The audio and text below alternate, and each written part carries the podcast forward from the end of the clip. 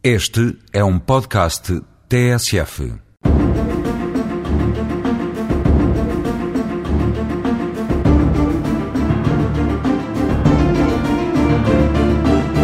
Uma das formas mais utilizadas na condenação criminal é aquela que é vulgarmente designada por pena suspensa.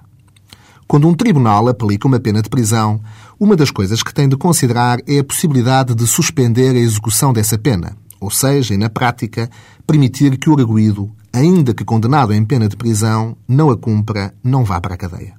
A isso chama-se suspender a execução da pena de prisão.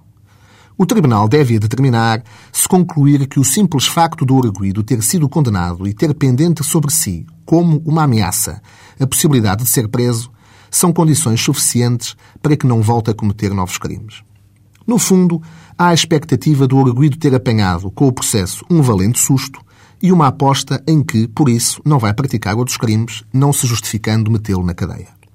Para essa convicção, são essenciais vários fatores, como, por exemplo, o arguído ter integração familiar, trabalho regular, não ter cometido crimes depois dos factos que estão em causa, tê-los confessado e demonstrado arrependimento, ou quaisquer outros, de onde o Tribunal possa concluir que não voltará a cometer crimes e merece a oportunidade de aguardar em liberdade o período da pena de prisão em que foi condenado. Nesses casos, o arguído fica como que à experiência, ou seja, durante o período em que a pena é suspensa, avalia-se o seu comportamento e, se se portar bem, isto é, se não cometer qualquer crime durante tal período, a pena é declarada extinta, deixando de constar do seu certificado de registro criminal.